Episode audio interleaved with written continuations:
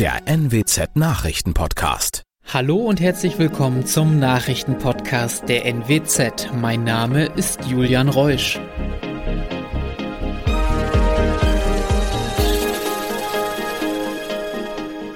Und das sind die regionalen Themen des Tages.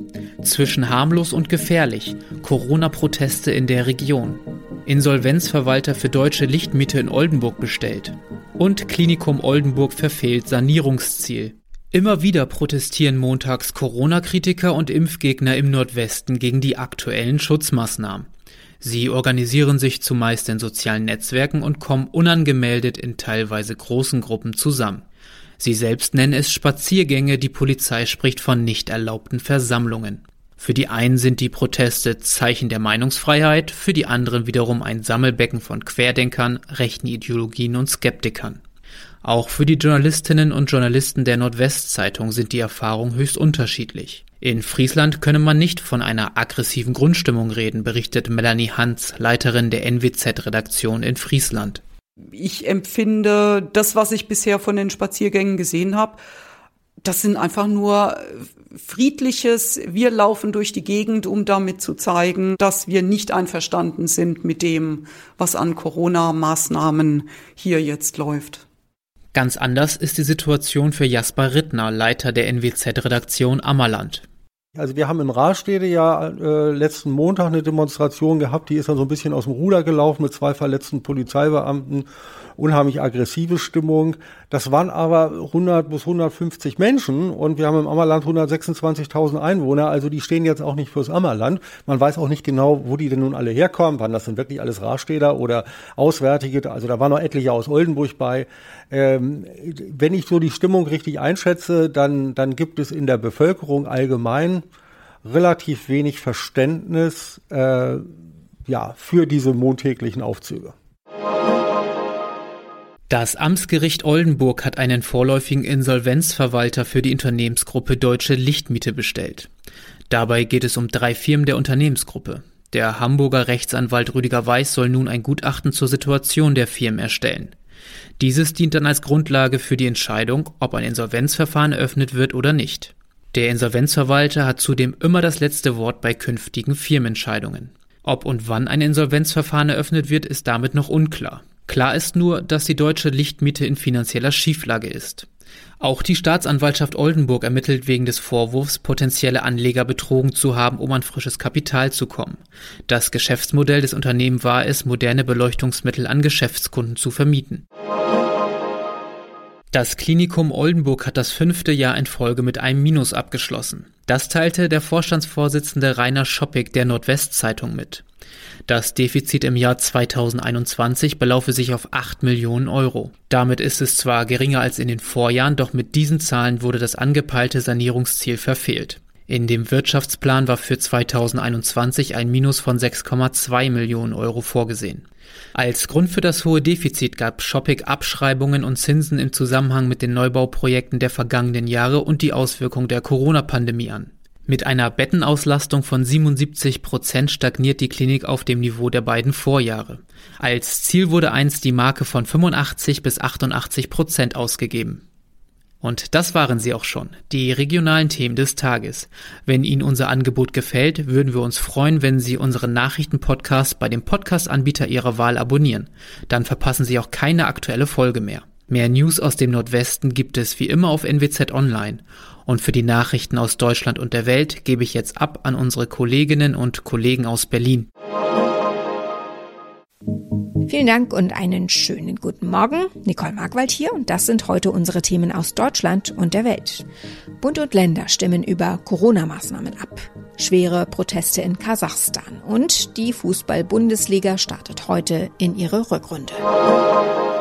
Heute beraten die Ministerpräsidenten und Bundeskanzler Olaf Scholz über die stark steigenden Corona-Infektionszahlen. Erwartet werden gemeinsame Beschlüsse von Bund und Ländern zu neuen Corona-Regeln, um die Ausbreitung der Omikron-Welle einzudämmen. Jan Hennereitz in Berlin. Es geht heute in der Bund-Länder-Runde darum, Kontakte nochmal zu reduzieren, um den Zugang zu Innenräumen, der strenger reglementiert werden soll, aber auch um kürzere Quarantänezeiten. Was zeichnet sich da jeweils ab?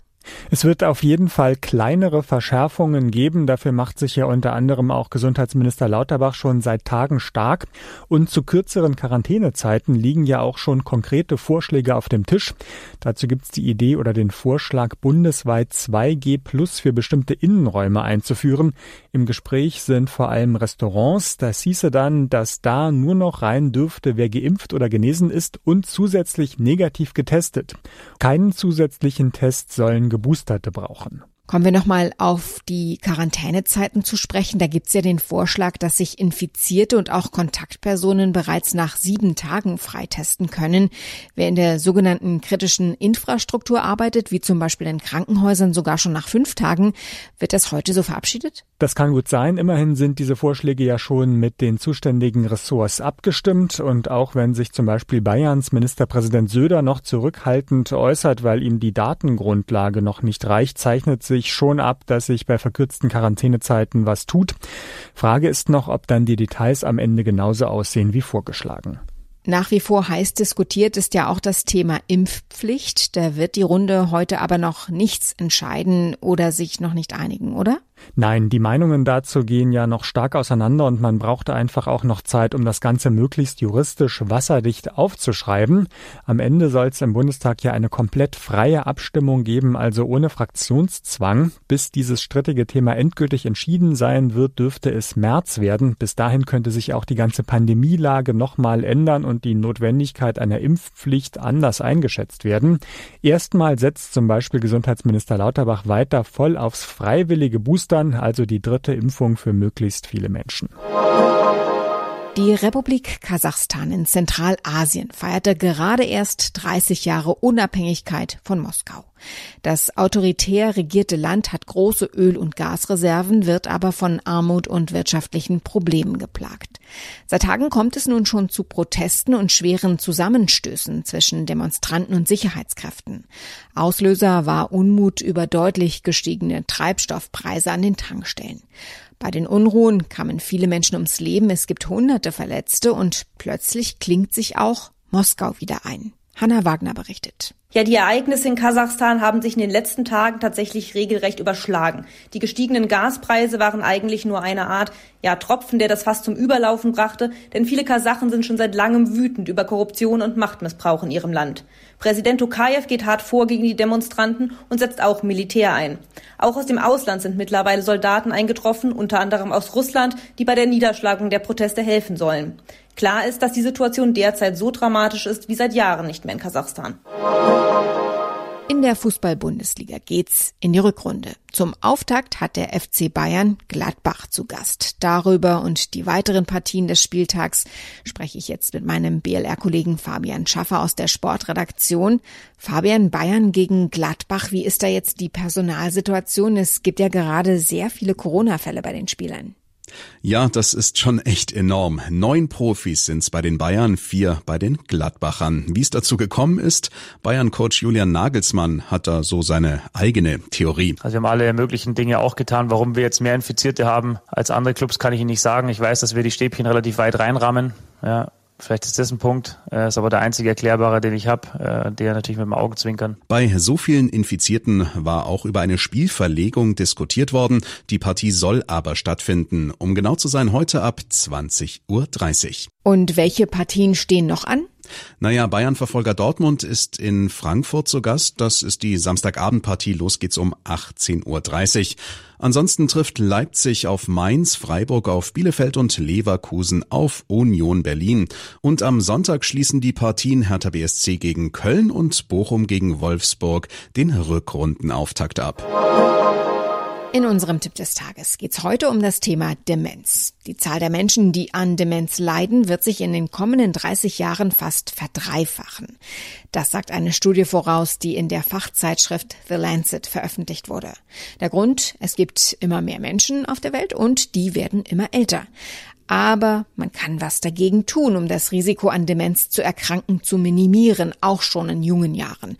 Thomas Bremser hat die Einzelheiten. Es gibt ja verschiedene Risikofaktoren, die die Wahrscheinlichkeit erhöhen, im Alter dement zu werden.